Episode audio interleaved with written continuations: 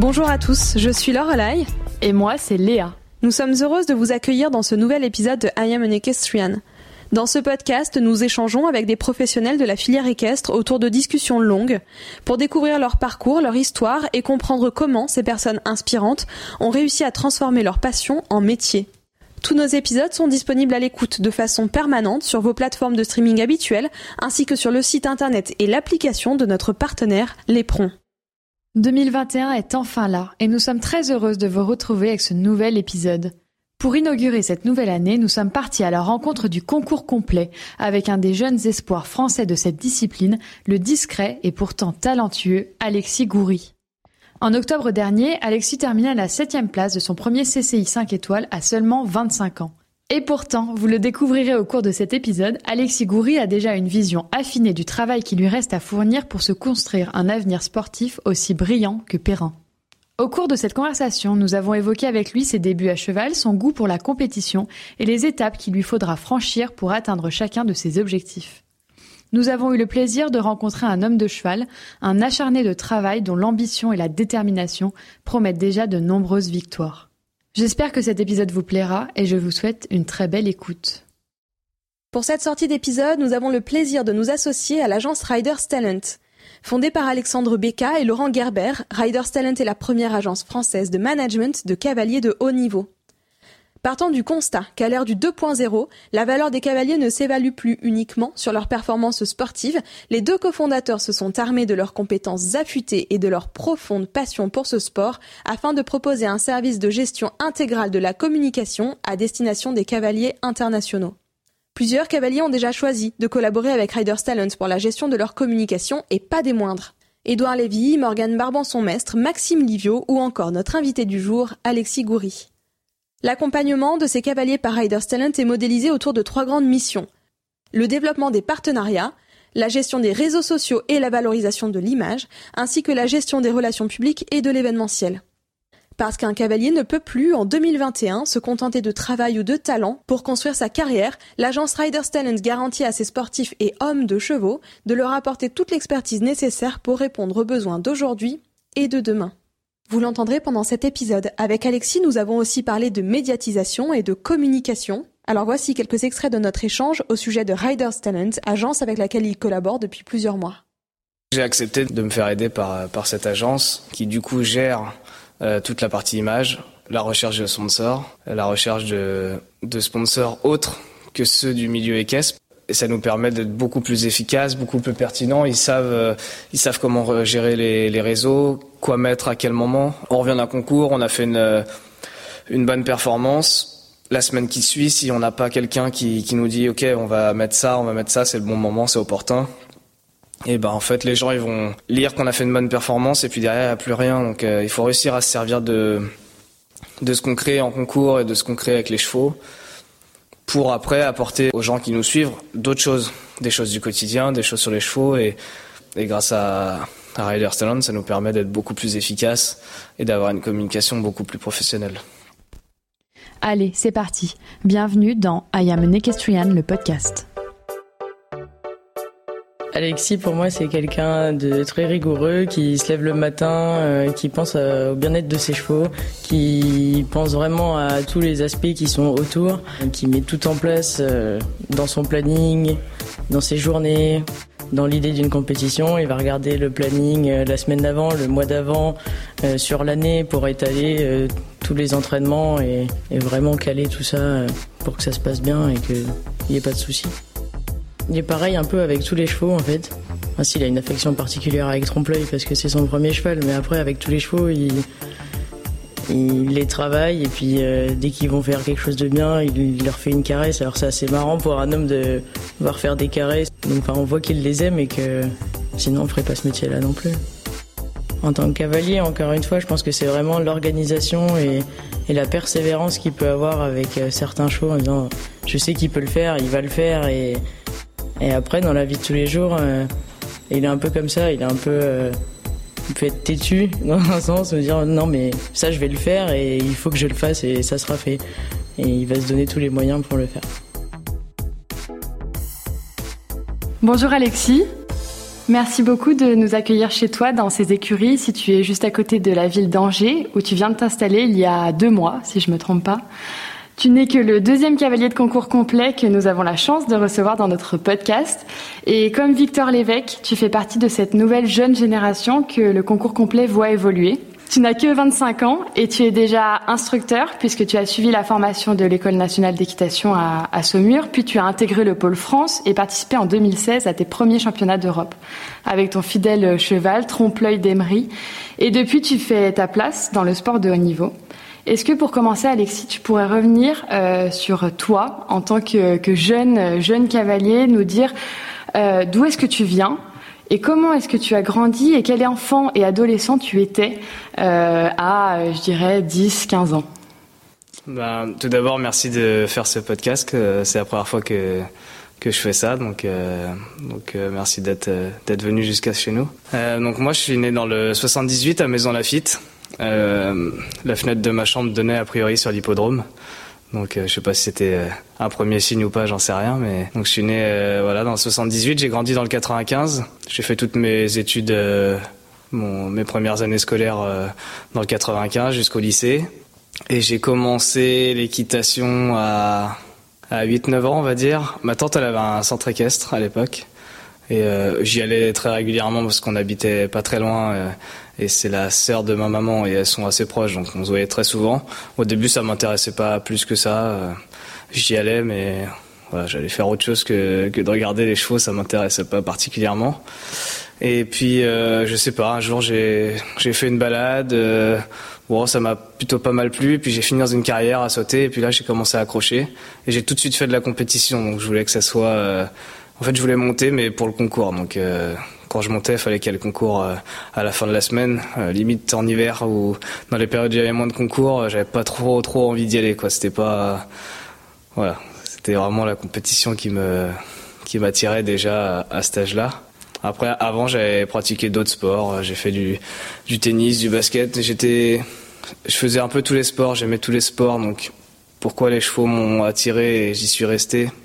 Je sais pas. Je pense que c'est un, à toutes les circonstances qui ont fait que euh, le fait que voilà ma tante était dedans et c'était facile de pouvoir euh, de pouvoir en faire et d'y aller euh, tous les jours. On habitait à, à 10 minutes donc c'était je pense que c'est ça qui a fait que, que je suis resté un peu là-dedans. Après mes parents mon père avait fait un peu d'équitation plus jeune. Il a vite arrêté avec des problèmes de, de dos. mais on n'est pas issu d'une famille de cheval à la base, hormis ma tante qui, qui faisait ça professionnellement. voilà, c'était Qu'est-ce qui fait, d'après toi, que tu t'es passionné à un moment donné pour l'animal cheval euh, Je suis quelqu'un qui a toujours détesté être enfermé. J'aimais toujours être à l'extérieur. Euh, j'aimais pas tout ce qui était en salle. Euh, l'école, c'était pas trop. J'aimais pas trop ça. J'aimais toujours être dehors. Donc, déjà, je pense qu'il y avait ce premier ce premier abord euh, où on est dehors, euh, voilà, qu'il fasse euh, beau, froid, pluie, vent, ça me dérangeait pas spécialement. Et, mais j'aimais ça, j'aimais être dehors. J'ai toujours aimé ce, était, ce côté nature. Bah, le cheval en lui-même, ouais, c'est un animal, je pense que tout le monde regarde d'une certaine manière. C'est, impressionnant, c'est un animal qui est, qui est vraiment beau et ça doit être ça qui a, qui a dû m'attirer. Mais c'est vraiment l'aspect compétition qui m'a tout de suite amené vers, vers ça. Et et peut-être l'échange qu'on peut avoir entre le cavalier et le cheval. Enfin, à l'époque, c'était des poneys, mais peut-être euh, voilà cette relation-là qui s'est installée rapidement. Où vu que j'étais chez ma tante, j'avais un poney attitré, je montais toujours le même, donc il y a une relation qui s'installe et peut-être que c'est ça aussi qui m'a qui m'a attiré dans ce dans ce milieu-là, quoi. Et, j'ai toujours aimé, j'aimais monter à cheval, mais j'ai toujours aimé faire tout ce qu'il y avait à côté. Je passais tout le temps mon temps sur le tracteur à passer la barre. Euh, euh, j'allais aux vacances, j'allais curer les box. Pourtant, ça n'a rien de passionnant, mais mais voilà, j'aimais faire ça et mais voilà, c'est, je pense que c'est ça qui m'a, qui m'a attiré dans ce milieu-là, c'est que tout me plaisait. J'avais pas l'impression que c'était une contrainte d'aller faire euh, tous les à côté qui, qui font que bah, aujourd'hui on est obligé de le faire. Tu nous, tu nous disais donc que tu aimais faire tous les à côté, l'entretien, le tracteur. Euh, je, crois, je crois que tu selles aussi beaucoup tes chevaux. Et d'ailleurs, on est arrivé, tu étais en train de faire des travaux dans les écuries, en train de, de scier des barreaux de, de, tes chevaux. Est-ce que c'est toujours le cas aujourd'hui? Est-ce que tu t'es pas lassé de justement la charge de travail que ça représente de gérer une écurie, de gérer des chevaux? Euh, Il y a euh, le fait que vous montez beaucoup à cheval, vous passez beaucoup d'heures à cheval, mais finalement, vous passez largement au moins autant d'heures à côté à faire de l'entretien, à faire du travail manuel, etc. bah, Jusqu'à aujourd'hui, j'étais à Saumur. Et là-bas, on est énormément euh, accompagné et encadré. C'est une école, hein, c'est c'est pas du tout. Euh, on nous apprend pas à faire tous les à côté, on va dire. Et ça faisait 6 ans, 7 ans que j'étais là-bas. Et moi, je suis quelqu'un d'assez manuel et j'aime bien faire euh, plein de choses. Et là-bas, je pouvais rien faire. C'est-à-dire que mes journées, à la fin, c'était que les chevaux, monter à cheval et voilà, monter à cheval, s'occuper des chevaux et il y avait rien d'autre. Et ça, ça me manquait là-bas. Et du coup, le fait d'être chez moi aujourd'hui, euh, je suis hyper content de, bah, de prendre mon tracteur, de passer la barre, d'entretenir les écuries et d'autant plus que je le fais pour moi parce que c'est chez nous maintenant. Mais voilà, c'est des choses qui, bah, qui permettent de faire autre chose. On se vide la tête. Euh, si la matinée ça peut être avec les chevaux ou quoi, j'en sais rien. On, va faire autre chose et et euh, et ça passe quoi. Après, il faut aimer. Il y a des gens qui aiment pas du tout. Moi, ça me dérange pas du tout de, de faire tous les travaux. Et, et s'il y a des choses, euh, après, il y a aussi un côté financier évidemment qui fait que j'en fais plus moi-même aujourd'hui. Mais, mais voilà, j'ai plus envie de le faire moi-même et, et, euh, et après, c'est la satisfaction de se dire qu'on a, qu'on a fait ça pour nous. Et voilà. On en reparlera de ton expérience à Semur un tout petit peu plus tard, mais je vais suivre un peu la chronologie des questions. Est-ce que tu peux nous expliquer Tu nous disais que tu as toujours aimé faire de la compétition quand tu as commencé. Tu faisais déjà du concours complet? J'ai commencé au tout début, je faisais de l'équifun. Ah oui. Est-ce que tu peux nous expliquer du coup le chemin en fait qui t'a amené jusqu'à la discipline du concours complet? Qu'est-ce qui t'a plu? À quel moment tu l'as découvert? Et en fait, bah, qu'est-ce qui te plaît toujours aujourd'hui? Quand j'ai démarré euh, l'équitation, donc c'était chez ma tante et mon oncle, ils faisaient tous les deux du, du complet, c'était leur discipline, mais euh, ils, étaient, ils avaient une pédagogie qui était que on partait pas sur le complet tant qu'on n'avait pas appris des bases. Donc on a, j'ai démarré, bon j'étais petit, mais j'ai démarré par de l'équifen euh, à Shetland parce que c'était peut-être le truc à la mode et puis c'était facile à faire. Je me souviens même plus ce qu'on devait faire, mais si je me souviens, c'était des parcours avec euh, des balles à déplacer. Enfin voilà, c'était un mélange de peut-être de un peu de pony game, etc. Euh, des choses assez ludiques quoi. Et euh, donc ça, je me souviens avoir fait ça. Et après j'ai fait un peu de CSO, mais ça a peut-être été une année. J'avais fait une euh, une coupe euh, voltige. Enfin, c'était une coupe euh, CSO, mais il y avait plusieurs disciplines. J'avais fait de la voltige aussi. On avait fait un carrousel. Donc euh, voilà, c'était plusieurs choses. ça, ça a être mes deux premières années. Et après, quand ils ont dû estimer que j'étais prêt, que j'étais en âge et que j'avais toutes les bonnes bases pour commencer à dérouler une reprise sans ressembler à, un guignol quoi on va dire euh, ils m'ont envoyé sur euh, sur euh, sur le complet. Et du coup là j'ai j'ai directement démarré ça parce que là-bas c'était la discipline où, où tout le monde allait en général dans ce centre équestre tout le monde faisait du complet.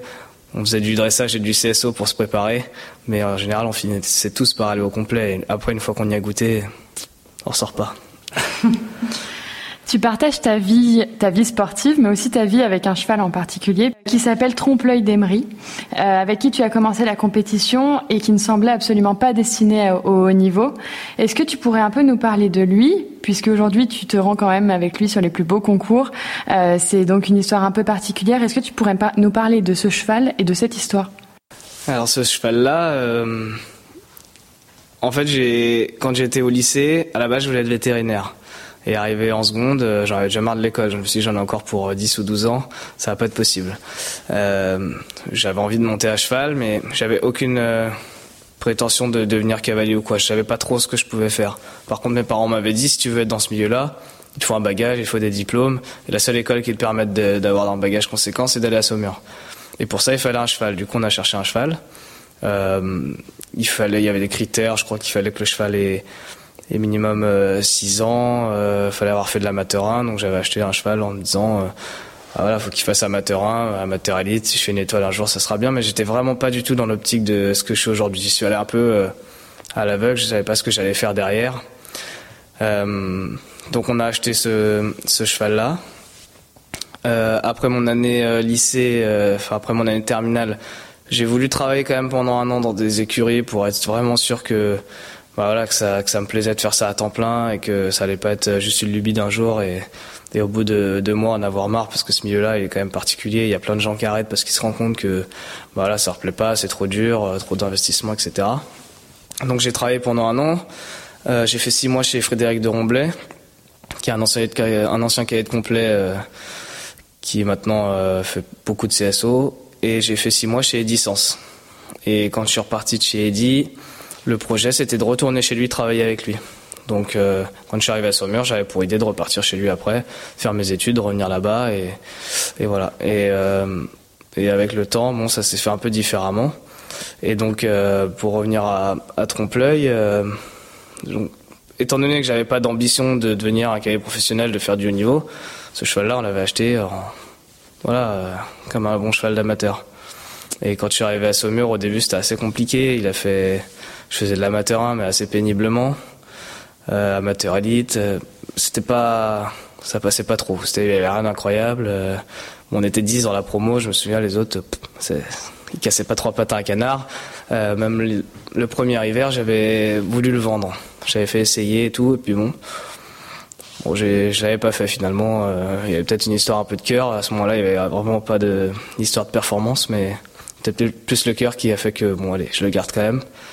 Et puis je sais pas, d'un coup ça s'est déclenché. Il y a eu une épreuve qu'il a bien faite, et depuis ce jour-là, euh, tout tout s'est enchaîné assez vite. Il a fait anciennement un, une étoile, maintenant c'est deux étoiles. Bon, moi je suis quelqu'un qui dès que j'ai franchi un cap, je vais tout de suite à l'étape d'après je suis pas trop à stagner, j'aime bien que ça avance, donc j'ai été assez vite dans ma progression.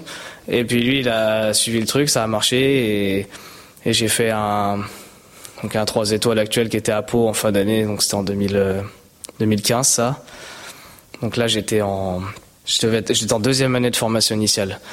Et après cette épreuve-là, le Pôle France s'est rapproché de moi en me disant ah, le cheval il est intéressant, etc. Et ils m'ont dit bah on va t'aider un peu pendant l'hiver et puis si tu arrives à faire ton 3 étoiles long qui te permettra d'être qualifié pour les championnats d'Europe euh, jeune cavalier, tu rentreras au pôle. Et puis voilà, tout s'est enchaîné comme ça. Je suis rentré au pôle en plus de la formation. Et puis le cheval, il a passé tous les paliers pour arriver au plus haut niveau il l'a toujours bien fait. Et c'est comme ça que c'est devenu ce cheval-là. Il y a eu plein de choses qu'on fait que euh, il en est arrivé là. C'est pas arrivé comme ça, mais la formation, ça m'a aidé. Le pôle, ça m'a énormément aidé euh, en tant que tant qu'athlète, ça m'a appris à, devenir un, vrai sportif et à préparer un cheval. Donc il y a plein de choses qui ont fait qu'il est devenu euh, ce qu'il est aujourd'hui, mais, mais l'histoire à la base, si on m'avait dit tu feras un jour un 5 étoiles et en plus performant, déjà j'aurais dit moi je suis pas capable. Et le cheval, j'aurais jamais dit qu'il ferait ça. Personne ne l'aurait dit d'ailleurs. Donc à la suite de ça, tu as intégré le NE à Saumur, tu as rejoint la formation pour passer l'instructorat. Euh, est-ce que tu peux nous parler un petit peu justement de cette expérience à Saumur, à la fois ben, de l'ENE, de l'ENE, de l'instructorat, et à la fois du pôle France que tu as rejoint à la suite?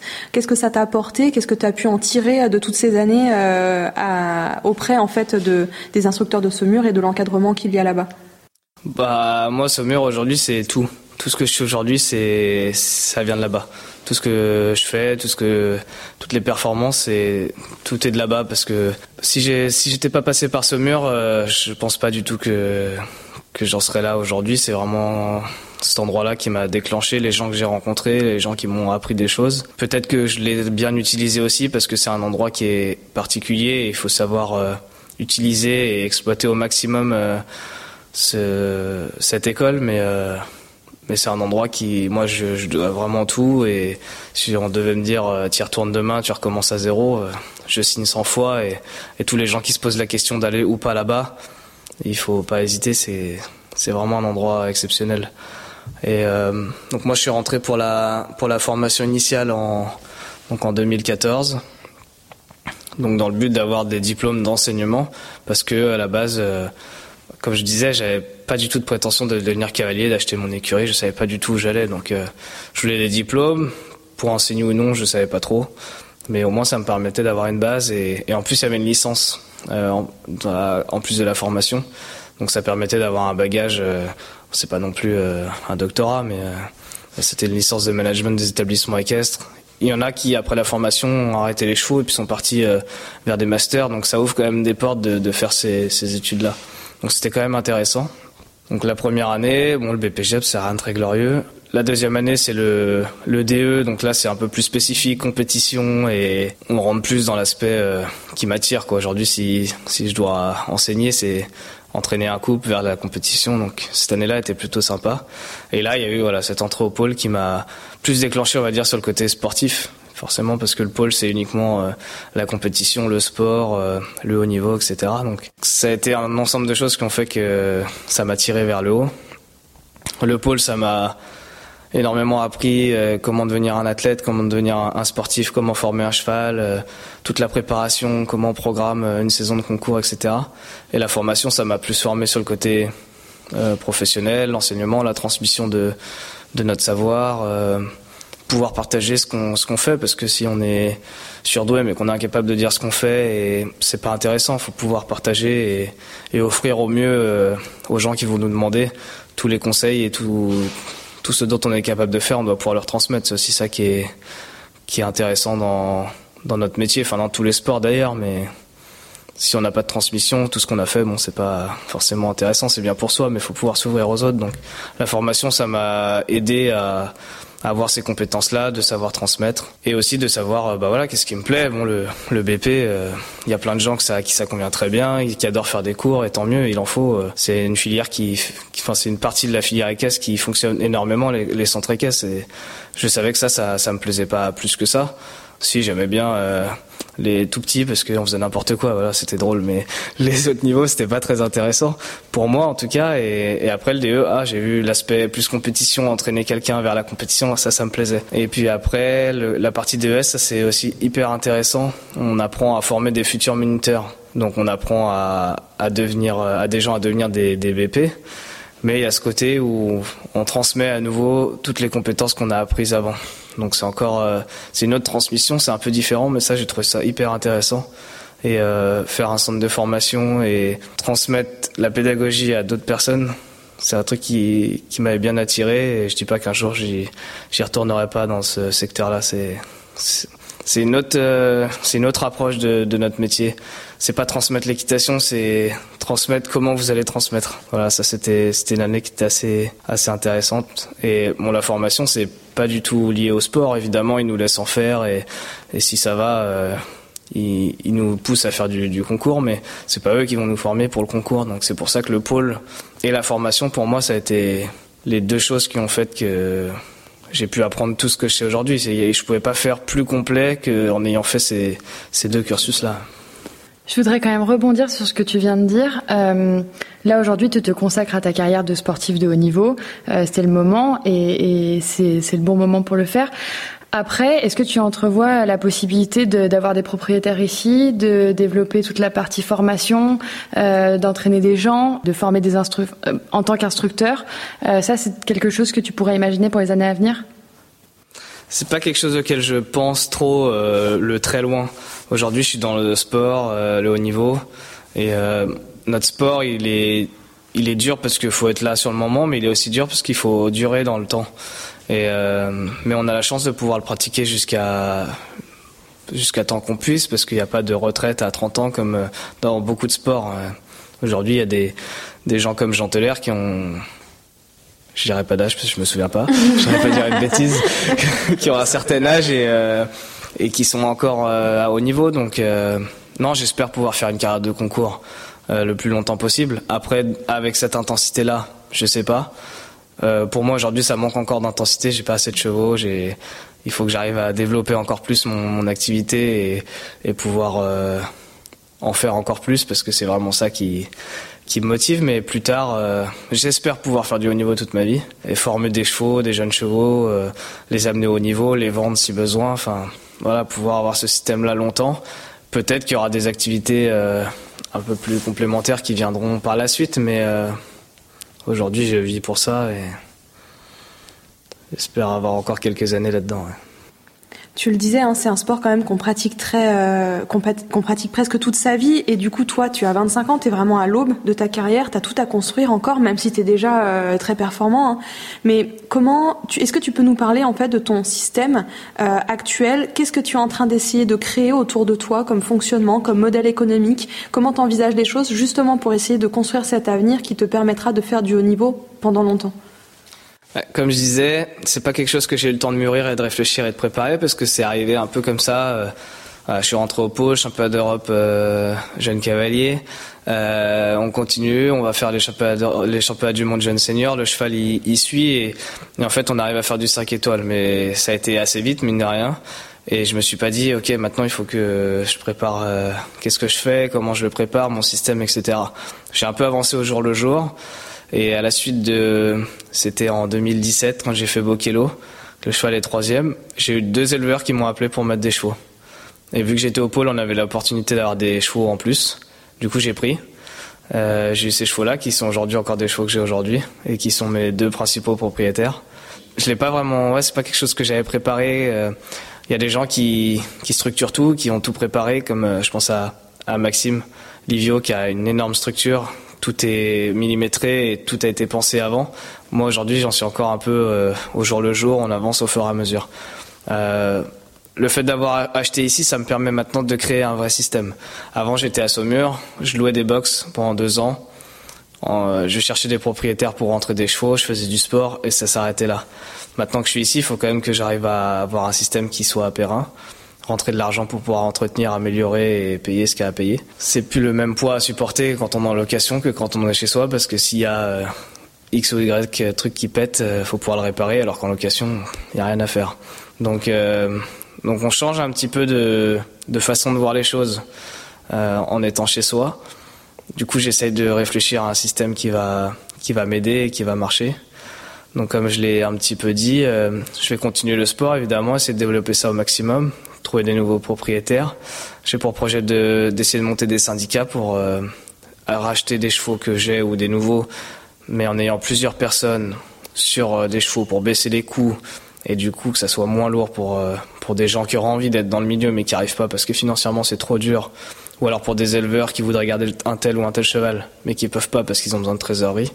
Le fait d'avoir des syndicats, pour l'instant c'est un syndicat que j'essaie de créer, racheter des chevaux, ça coûte moins cher à, à, chaque euh, individu et du coup on avance comme ça. Donc ça c'est une idée que j'ai et, et je pense qu'il marche parce que dans les courses, ça se fait depuis toujours et, ça marche très bien. C'est quelque chose qu'on avait aussi beaucoup parlé avec Bernard Courtois. Euh, tu sais, l'éleveur euh, de, de saut d'obstacle, hein, de chevaux de saut d'obstacle plutôt, un peu de toute discipline. Et euh, Brulmail qui nous disait qu'il avait lui syndiqué les premiers étalons et effectivement que c'était un modèle euh, à copier, à dupliquer en fait. Mm. Ouais, je pense que c'est important. Il y a Didier Crank qui le fait avec, qui est beaucoup dans les courses et qui l'a fait avec Kevin. Il a cette chance-là d'avoir, ça vient pas de comme ça, mais il a cette chance de pouvoir attirer du monde assez facilement. En plus, dans une discipline où il y a de l'argent et où c'est très médiatisé, donc ça aide. Mais on, c'est pas impossible, c'est pas réservé qu'aux autres et c'est pas impossible que nous on y arrive dans notre discipline. Donc, euh, donc il y a cette idée-là de, de syndication pour euh, pour essayer de développer un peu notre euh, notre système. Et après, j'aimerais développer une partie un peu course ici. C'est une écurie qui faisait du débourrage, pré-entraînement et entraînement de chevaux de course.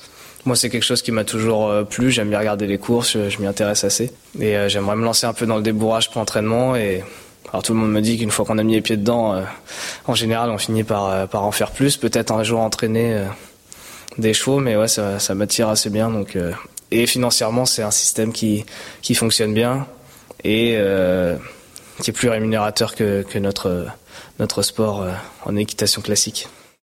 Petite pause dans cet épisode pour prendre le temps de vous souhaiter une très belle année 2021. On espère qu'elle sera placée sous le signe du succès, de la réussite et que vous aurez l'occasion de mener à bien tous vos projets, aussi bien personnels que professionnels. Nous vous souhaitons de vous épanouir et de réaliser chacun de vos rêves. Merci de votre fidélité et de nous suivre dans notre aventure pour cette nouvelle année. Si jamais vous ne les suivez pas encore, n'hésitez pas à aller checker les comptes Instagram d'Edouard Lévy, Morgan Barban maître, Geoffroy de Coligny et évidemment celui d'Alexis Goury, tous gérés par l'agence Riders Talent. Bonne écoute à vous. C'est un vrai sujet, je rebondis là-dessus. Euh, c'est un vrai sujet qui est celui du modèle économique dans lequel évoluent les cavaliers de concours complets. Par rapport au CSO, les gains ils sont beaucoup moins importants. Il n'y a pas de circuit comme euh, les, les, Global Champions Tour, etc. Est-ce que tu peux nous expliquer, toi, comment est-ce que tu vois l'avenir de cette discipline? Vaste sujet. Euh... Il y a énormément de, enfin, il y a beaucoup de choses qui, qui rentrent en compte pour notre sport. Euh, il y a le côté médiatisation, le côté argent, je pense qu'il va avec, la sécurité, et aussi le, nombre de gens que ça attire, parce que même si on est beaucoup, mine de rien, si on compare, je pense, les, les gens qui font du complet et les gens qui font du CSO, euh, les chiffres doivent, doivent pas être les mêmes. Donc euh, évidemment que c'est un sport qui est, je dirais pas sur la sellette, mais on est obligé de de se montrer et de pousser un peu les murs pour dire qu'on est là et, et qu'on est un beau sport qui, qui a des vraies valeurs et un vrai échange avec les chevaux, avec euh, une discipline principale qui reste le cross, qui est, qui est juste incroyable. Donc on, on essaie au maximum de mettre en avant et je trouve que là, ces dernières années, par le biais des médias, par le biais de... Il y a des gens qui ont envie de, de soutenir le sport et les cavaliers les premiers, évidemment. Donc je trouve que ça... On commence à faire bouger la discipline, à, la rendre plus médiatique et, qu'il y ait plus de gens qui s'intéressent, plus d'investisseurs. Donc euh, je pense que c'est une discipline qui va durer dans le temps. Après, euh, malheureusement, c'est des grandes institutions qui décident de tout ça. Si par malheur un jour euh, c'était une discipline qui sortait du du système olympique, je pense que là ça deviendrait compliqué. Mais aujourd'hui, c'est pas à l'ordre du jour. Euh, un exemple très très bête. Il, y a deux mois de ça, on nous pond qu'il y a championnat d'Europe de CSO, championnat d'Europe de dressage, mais le complet ça passe à la trappe. Et finalement, on s'est tous réunis, on en a tous parlé et chaque fédération, les cavaliers complets et, et sûrement beaucoup d'autres personnes se sont manifestées pour dire que c'était pas normal, on peut pas rester de, de côté. Si on se laisse aujourd'hui mettre de côté pour cet événement-là, euh, les prochains JO, on va dire ah ben le complet ça coûte trop cher, on laisse tomber, on l'a déjà fait pour la championnat d'Europe, ils ont rien dit, bah on arrête. Donc euh, là aujourd'hui c'est c'est acté, on va avoir un championnat d'Europe. Euh, il y aura une commission au mois de mars qui qui nous dira où est-ce que ça sera, mais mais au moins ils ont remis ça au goût du jour et, et tant mieux pour la discipline. Donc je pense que c'est quand même euh, il y a des gens qui tirent un peu les ficelles vers le bas, mais il y a énormément de gens, de plus en plus, qui tirent la discipline vers. Donc euh, c'est bien et je pense que ça va dans le bon sens. On parlait du modèle économique que tu essayais de mettre en place et du fait que tu n'avais pas encore toutes les réponses, en fait, euh, tout simplement à tes questions, que tu pas encore trouvé toutes les solutions. On avait lu dans une interview donnée à l'Éperon qu'il y avait quelque temps, tu avais reçu euh, une, proposition d'achat pour ton cheval euh, de la part des États-Unis, je crois, euh, et tu avais répondu que si tu vendais ce cheval, tu le regretterais de, l'avoir vendu, alors que tu ne regretterais jamais de l'avoir gardé. Est-ce que, est-ce qu'à l'heure actuelle, tu valides toujours ce choix-là? Est-ce que tu penses que c'était le bon choix et tu maintiens ta position? Alors cette proposition-là, c'était donc euh, en 2017, à la suite de Bokelo justement, et euh, c'était pas un intermédiaire, mais si je me souviens bien, c'était pour des Irlandais. On va dire que je venais de faire, j'avais fait les championnats du monde à Bramham. Je crois que j'avais pris un dérobé sur le cross, c'était pas très bien passé. J'avais fait Bokelo, là cheval est troisième. Euh, ça marche, le cheval commence à faire des épreuves quand même conséquentes, et là on me propose de le vendre. Je commençais à avoir goûté un petit peu au niveau et j'avais pas vraiment envie que ça s'arrête là, j'avais rien d'autre derrière. Euh, quand on m'a proposé, j'ai dit ok, je le vends, c'était une grosse somme d'argent. Et en fait, euh, j'ai pas dû beaucoup dormir les deux nuits qui ont suivi ça. Et euh, finalement, je suis revenu sur ma décision et j'ai dit je le garde. Euh, Aujourd'hui, je regrette pas du tout. Enfin, si je l'avais pas gardé, j'aurais à nouveau, j'aurais pas tout ce que j'ai aujourd'hui parce que j'aurais pas été à haut niveau, j'aurais pas fait toutes les échéances que j'ai fait derrière. Donc sportivement parlant, c'était c'était néant. Donc euh, à mon âge, en ayant zéro zéro bagage avant sportivement, c'était le premier cheval, première euh, ma première apparition, on va dire euh, à haut niveau. Si, si je vendais ce cheval-là, je coupais tout, toutes les ambitions que j'avais, je, je coupais net à tout ça. Même si avec beaucoup d'argent, on sait qu'on peut se racheter des chevaux, etc avant de reformer un cheval, même s'il a déjà du métier, revenir à haut niveau et en plus être performant, euh, je suis pas sûr que, que j'aurais réussi à revenir aussi vite euh, à haut niveau et à faire les performances que j'ai faites avec ce cheval-là. J'ai jamais regretté, je regretterai jamais et, et ce qui est sûr, c'est que de l'avoir gardé, ça m'a permis de faire tout ce que j'ai fait jusqu'à aujourd'hui et surtout d'être euh, d'être là où je suis parce que sans lui pas, et j'ai pas d'image, sans, sans image, j'ai pas de j'ai pas de retour de propriétaire, d'investisseur, de sponsor. Enfin, tout, tout, je, je dois tout à ce cheval-là. Donc, euh... tu vas le garder jusqu'au bout? Ah oui.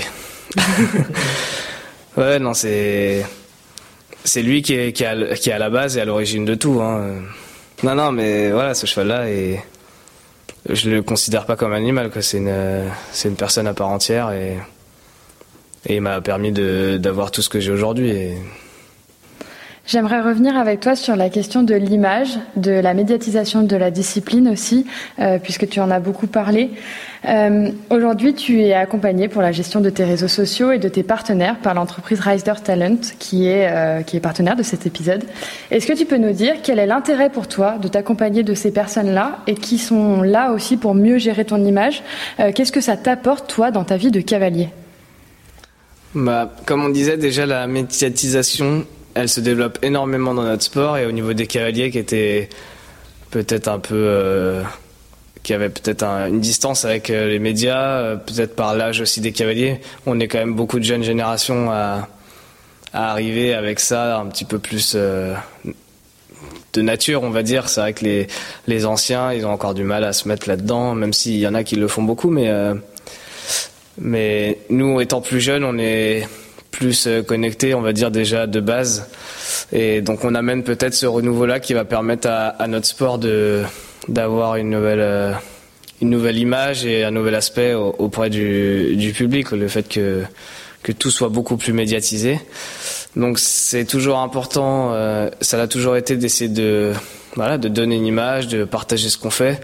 des fois ça peut paraître un peu moi je moi je, mais c'est partager aussi euh, nos expériences, nos, nos, résultats, ce qu'on fait avec les chevaux au quotidien, et pas être uniquement ici à faire notre truc dans notre coin. Euh. donc ça permet de s'ouvrir à tout le monde, quoi. Et donc la, la médiatisation, je la faisais un peu moi-même avant, je pense que voilà, je l'ai fait comme je pouvais. Ça me dérangeait pas de le faire, mais c'était pas régulier, c'était pas forcément très bien fait. C'est pas du tout mon métier. Donc euh, je le faisais un peu avec mes mots et à ma manière. Bon, ça a marché un temps, mais au bout d'un moment, il fallait, il fallait trouver une solution alternative. Du coup, Rider Talent, c'est une agence de de communication qui aujourd'hui est, est dirigée par deux, deux personnes, Alexandre et Laurent, Laurent que je connaissais un petit peu d'avant euh, par le biais d'Astier qui est puisqu'il était son, son manager et j'ai rencontré par la suite Alexandre. Donc c'est une agence qui permet de gérer l'image et les réseaux sociaux. Donc pour nous c'est hyper important parce que voilà, notre sport il se développe de plus en plus sur les réseaux, la médiatisation elle est de plus en plus importante.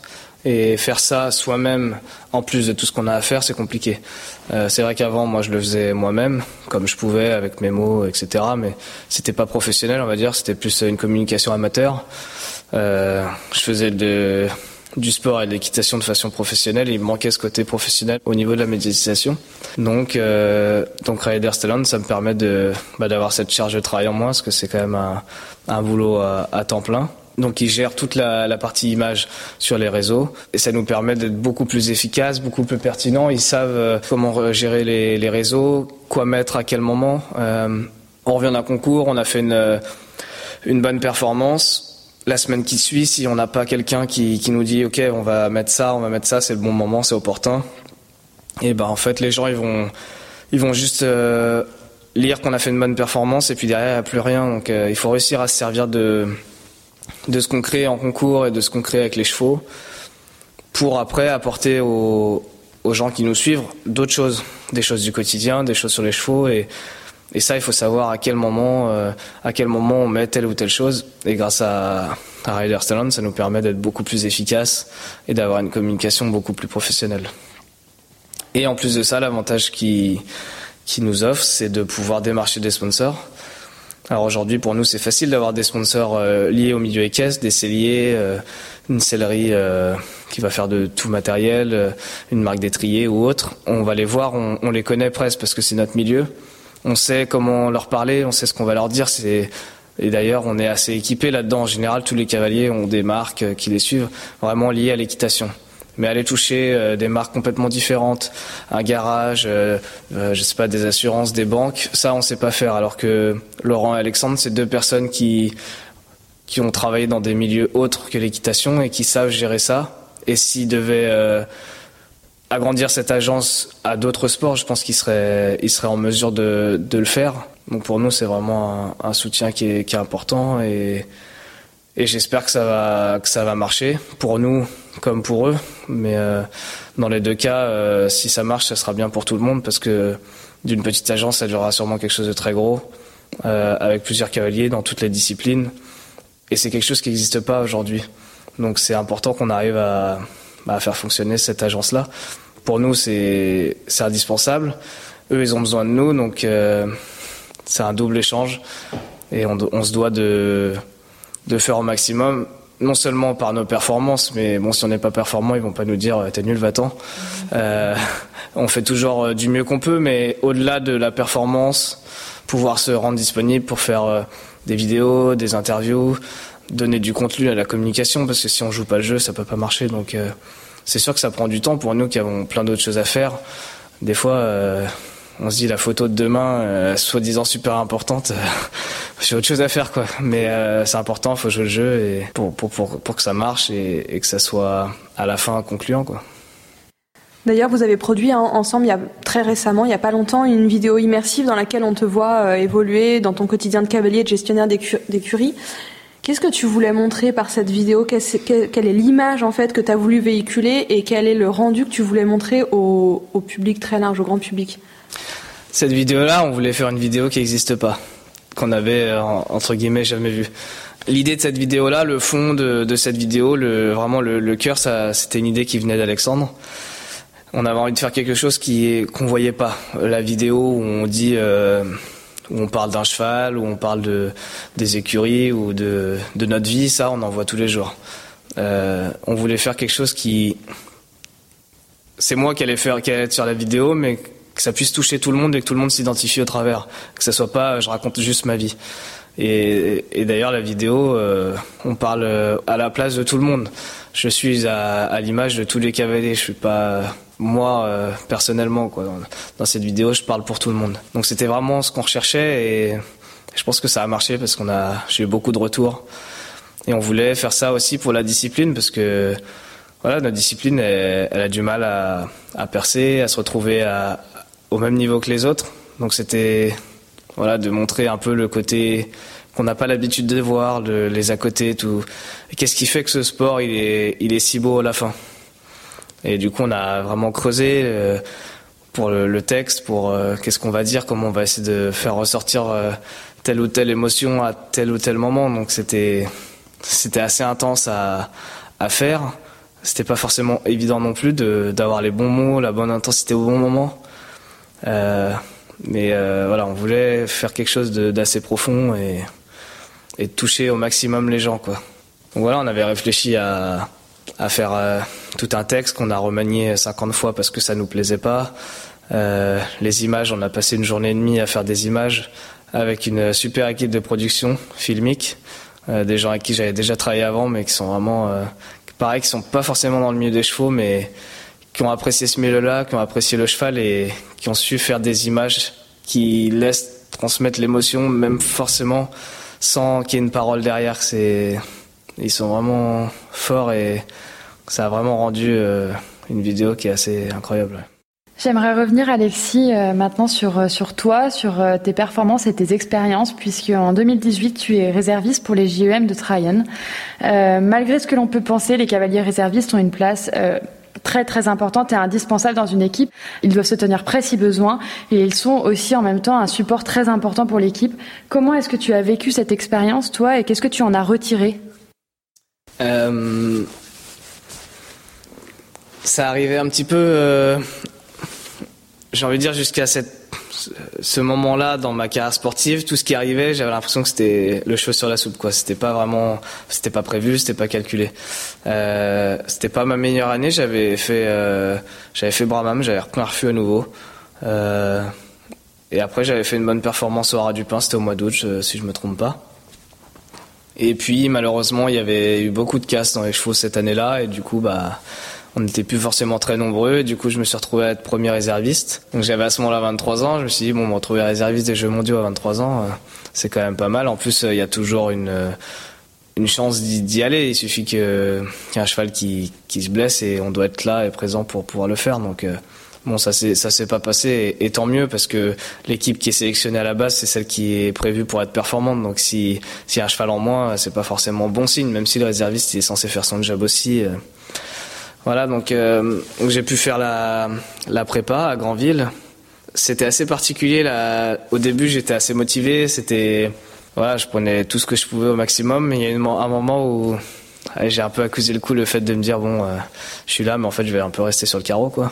Et après, avec du recul, c'était vraiment, c'était une super expérience. J'ai appris plein de choses. Ça m'a permis de me rapprocher du staff, de voir aussi comment ça se passe et, et de connaître, parce que c'est assez particulier quand on n'a jamais fait. Se rapprocher aussi des, autres cavaliers, avoir un peu cet esprit d'équipe qui est peut-être un peu moins marqué en senior parce qu'on est que entre adultes et au, quotidien euh, tout au long de l'année.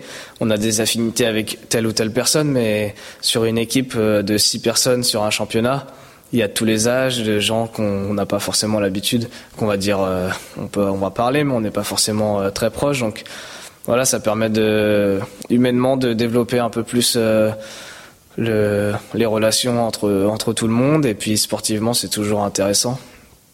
Ça m'a énormément appris. Et, et d'ailleurs j'avais fait peau euh, à la fin de l'année à la suite de ça où le cheval avait bien couru. Et, et voilà c'était vraiment ouais, c'était une bonne expérience.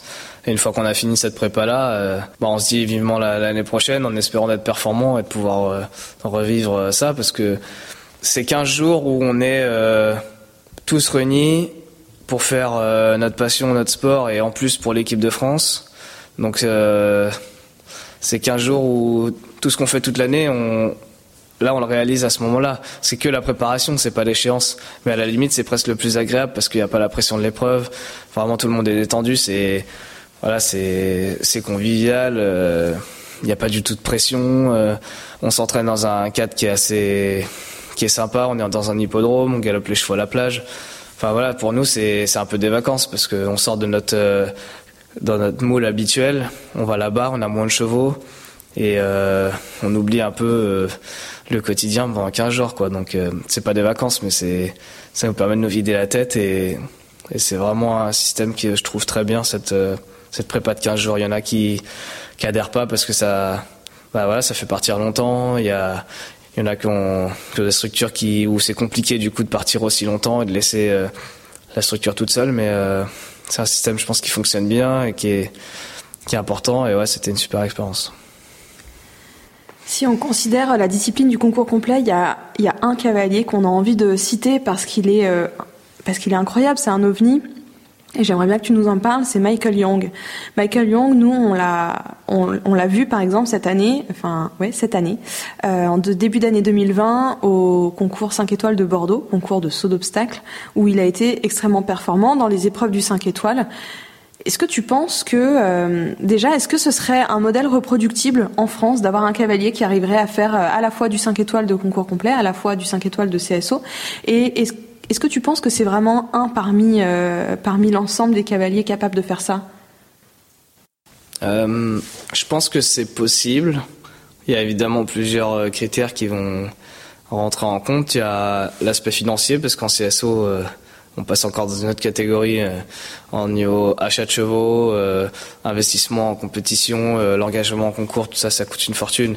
Et tous les concours sont très loin, donc voilà, financièrement, c'est encore plus plus, dur à assumer, je pense. Euh, il y a le côté, il faut avoir un peu de, talent quand même pour pouvoir euh, faire, euh, le complet. Euh, monter 5 étoiles, c'est déjà un métier, mais c'est un deuxième métier de pouvoir sauter des parcours à 1m60. Et même dans l'éducation des chevaux, c'est deux métiers différents parce qu'on leur apprend pas la même chose en complet, on leur apprend euh, un jour ils se tiennent, un jour ils sont à plat et l'autre jour ils se tiennent. En CSO, c'est toujours la même chose, donc euh, c'est pas forcément la même approche. Il faut avoir ce, sentiment-là quand même, savoir comment dresser les chevaux, euh, les chevaux de CSO et les chevaux de complet, c'est vraiment à part.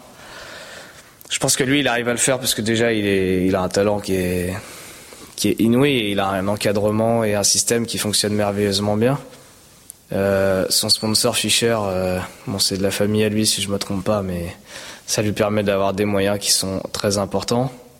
Je je connais pas très bien son système. Je sais pas si c'est quelqu'un qui a beaucoup de chevaux au quotidien, qui en amasse beaucoup et qui après fait du tri, ou s'il arrive vraiment à les sélectionner, parce que on n'a pas l'impression qu'il a euh, 15 chevaux par concours. Euh. par contre, quand il les a, ils sont tous performants. Après, il est très fort parce qu'il sait très bien les préparer un peu en cachette. On n'entend jamais trop parler des chevaux euh, 2, 3 étoiles, et paf, d'un coup, il arrive 4 étoiles, il gagne. Donc euh, il est assez fort dans ce système-là, il court euh, beaucoup en Pologne, tout ça, donc on n'entend pas trop parler. Et, une fois qu'il arrive, les chevaux sont prêts, donc euh, là-dessus, il est, très fort. mais je pense que son système financier lui permet de le faire aussi. Et, et il a le talent pour, pour pouvoir faire les deux. Mais ouais, je pense que c'est possible à partir du moment où bon déjà faut avoir envie hein, parce que c'est je pense pas qu'un de CSO ait envie d'aller se mettre dans le complet après euh, après lui il peut le faire parce que il a pas beaucoup de chevaux au niveau il a deux trois chevaux au niveau en complet deux trois chevaux au niveau en CSO et à côté de ça, il en a pas non plus 50 euh, à la maison à faire d'autres concours.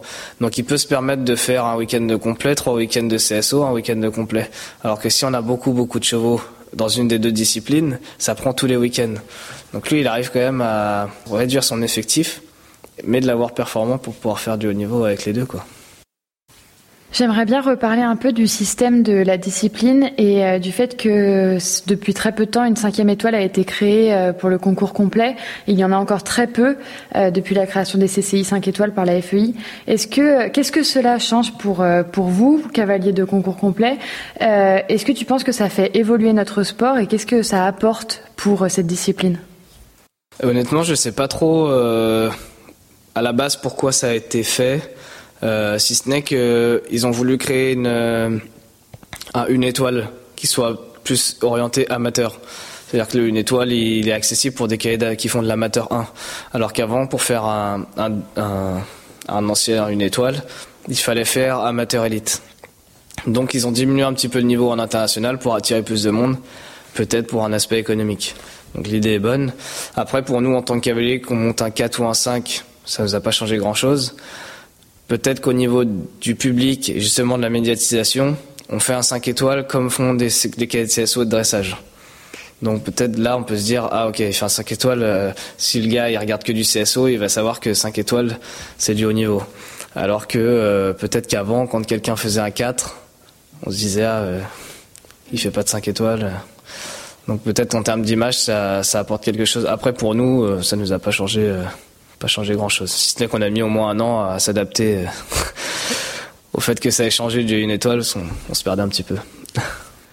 On va se rapprocher de la fin de l'enregistrement, de la fin de l'épisode. Il y a une question qu'on aime bien. Euh, tu vas essayer d'y répondre. Est-ce que tu as déjà, est-ce que tu as déjà connu un échec ou une difficulté euh, en particulier qui t'aurait permis de rebondir et d'être résilient et quelque part, du coup, qui t'a permis de te reconstruire et de construire quelque chose de plus performant à la suite? J'ai jamais eu de, gros, de gros gros échecs parce que j'ai eu de la chance d'avoir euh, beaucoup de choses qui m'ont quand même réussi. Après, évidemment, on a souvent des échecs dans le sport parce que c'est, voilà, comme ça. On peut pas tout le temps être performant et, et c'est ça qui fait que le sport est encore plus euh, le complet. Ça nous rend euh, beaucoup plus humble. On est obligé beaucoup plus se remettre en question. Donc, l'échec sportif, on le vit tous plus ou moins grande échelle. C'est sûr que si on loupe une échéance comme les Jeux Olympiques ou si on loupe euh, l'épreuve de 4 ans qu'on pensait gagner, c'est quand même pas même, euh, le même impact. Mais j'ai loupé deux épreuves avec trompe-l'œil justement. C'est euh, les championnats du monde des moins de 25 ans à Bramham. Je l'ai fait deux ans de suite, les deux fois je l'ai raté, au même endroit. Donc ça c'est la première année, c'était mon premier 4 étoiles long à ce moment-là. c'était le tout premier. On sait que c'est le concours qui est le plus dur en 4 étoiles. Même moi, enfin, j'ai fait que 2 5 étoiles, deux fois pot. Je trouve que Brahma est plus dur. Parce que il euh, n'y a pas une minute où on galope à plat. Soit ça monte, soit ça descend. Tous les obstacles sont énormes. Il y a des trous quasiment sous tous les obstacles. Il n'y a pas de pied. C'est c'est le cross le plus incroyable que j'ai fait. Et euh, la première année, je l'ai loupé, je pense, euh, manque d'expérience. C'est une combinaison que j'ai ratée. Le cheval fatiguait un petit peu et voilà. Bon, j'étais déçu, mais à la fois, c'était la première fois, donc euh, bon. La deuxième année, j'y allais pour pas pour faire mieux, mais je voulais y aller pour gagner. Quoi. J'étais, j'avais fait Bokello, j'étais troisième, le cheval était performant, je savais ce que je faisais. Et puis, je me refais avoir au même endroit, enfin quasiment au même endroit. Et je pense que c'est un excès de. J'ai manqué de lucidité, trop trop confiant, pas assez concentré à ce moment-là. Le cheval, euh, j'avais un peu d'avance sur, le chrono et le cheval fatigue et il me lâche sur euh, une entrée de gay, avec une, une ombre. Euh, si je me ouais c'est ça, il y avait une ombre. Il y avait une branche qui faisait de l'ombre pile sur l'obstacle. Donc en fait l'obstacle était dans le noir et juste avant c'était que du soleil. Et il l'a pas vu et avec la fatigue il s'est écroulé au-dessus ça m'avait un peu miné parce que le cheval était largement capable, il avait fait tout le parcours. je m'étais fait avoir un peu comme un comme un bleu et et là, on, voilà, on se remet en question, quoi. On se dit que, alors c'est sûr, c'est, c'est du très haut niveau et voilà, ça, ça peut arriver euh, tout le temps. Il y en aura d'autres, mais dans l'approche que, la façon dont j'étais arrivé, j'avais peut-être un peu trop de confiance et du coup là, ça m'a, ça m'a rappelé à l'ordre. Après, euh, d'autres échecs en particulier. Euh, notre sport et notre métier font que tous les jours on a des hauts, des bas et, c'est ça qui fait que voilà on est on est obligé tout le temps euh, penser comment faire mieux, comment améliorer. Et, si on est si on n'est pas capable de se remettre en question et de réfléchir un minimum, on n'avance pas bien vite quoi. C'est voilà. Euh, si un autre truc l'année dernière, euh, premier championnat d'Europe senior. Bon le dressage j'avais fait une reprise pas trop mal, mais à ce moment-là j'avais pas encore bien. Le cheval il a vraiment progressé là cette année sur le dressage. L'année dernière c'était pas encore parfait quoi. Et je savais que sur le cross, par contre, là, il était performant et c'est là que je pouvais vraiment aider l'équipe. Sur le CSO aussi, mais voilà, le cross, j'avais envie de bien faire et bon, il y a eu ce, cet accrochage là où on a failli tomber. Du coup, je termine le, je termine tour. J'avais pris que deux secondes de temps sur le cross, mais j'ai pas pu finir derrière. Ils m'ont pas laissé faire la, visite. Donc, euh, pareil, c'est pas c'est pas très grave, c'est pas un gros coup dur, mais voilà, moralement, c'est, c'est pas évident. Si j'avais pu faire le CSO, ça aurait sûrement changé un peu la donne. Donc, euh, quand on fait ses premiers championnats, on a envie de bien faire, on a envie de montrer qu'on est capable. Donc on a l'impression de rester un peu sur le carreau, mais à la fois c'est un peu indépendant. J'aurais pas pu faire grand chose. Le cheval c'était un peu ouvert à genoux. Euh. Voilà, mais c'est des choses qui, qui, font grandir et qui permettent d'avoir du recul et de la lucidité sur euh, notre sport. Quoi. Alexis, pour euh, clôturer cette interview, euh, je ne vais pas te demander où est-ce que tu te vois dans 5 ans. Euh, par contre, tu es encore très jeune et tu as toute une carrière à construire. Quels sont d'après toi les prochains challenges pour les années à venir? Comme je le disais, réussir à, pérenniser mon système tant sportivement que financièrement, d'avoir voilà, un système qui, me permet de gagner ma vie, d'entretenir ma structure, d'avoir les chevaux qui permettent de faire du haut niveau, avec des investisseurs, des propriétaires, euh, des éleveurs et donc réussir à créer tout ce système-là pour amener d'autres chevaux à haut niveau parce que amener un cheval c'est bien, mais ce qu'il faut c'est en amener d'autres pour pouvoir euh, pour pouvoir faire perdurer sa, sa carrière sportive. Donc euh, oui, sportivement, je rêve des Jeux Olympiques et des championnats du monde, mais c'est pas très original. On est tous pareils en tant que cavaliers, mais euh, mais c'est réussir à, à, fonder quelque chose ici qui qui me permette d'accéder à tout ça et et j'espère euh, ouais, pouvoir faire ces, ces, ces échéances-là. Voilà, aujourd'hui, je travaille avec des, des éleveurs qui sont dans le métier depuis assez longtemps et j'ai envie de réussir par le biais de la syndication de montrer que voilà, ces éleveurs-là qui n'ont pas forcément tous les moyens mais qui sont investis et qui réfléchissent tous les jours, qui travaillent énormément pour euh, prendre la, de la, bonne poulinière, les talons, faire le bon croisement, réussir à amener le bon cheval, grâce à mon système de pouvoir valoriser leur travail sans qu'ils soient obligés de vendre leurs chevaux hein, au bout d'un moment parce que euh, bah, parce qu'ils n'ont pas les moyens de les financer et que le haut niveau ça coûte cher. Donc euh, aujourd'hui j'ai deux éleveurs qui sont qui sont super, l'élevage de la Maison Blanche qui qui a une jument de 6 ans qui, qui commence à être performante et qui a un entier qui est incroyable. Donc voilà, tous ces, tout ce système-là, je le fais pour moi, mais j'essaie aussi de le, le faire pour eux, pour réussir à, à développer au maximum mon système et leur et qu'on avance ensemble pouvoir amener des chevaux au niveau et, et surtout réussir à, à les garder. Après, euh, évidemment, de temps en temps, il faut, il faut en vendre, mais garder ceux qu'on a envie de garder, essayer d'en amener certains au niveau en se disant, bah, celui-là, on le vendra au moment, et puis voilà. On suivra ça de très près. Bon courage pour la suite. Merci, Merci. beaucoup. Merci. Merci d'avoir écouté cet épisode. N'hésitez pas à nous écrire pour nous dire ce que vous en avez pensé par message privé sur Instagram. On se retrouve dans 15 jours avec un nouvel épisode et cette fois-ci avec Maude Ligouza. Ce nom vous dit quelque chose?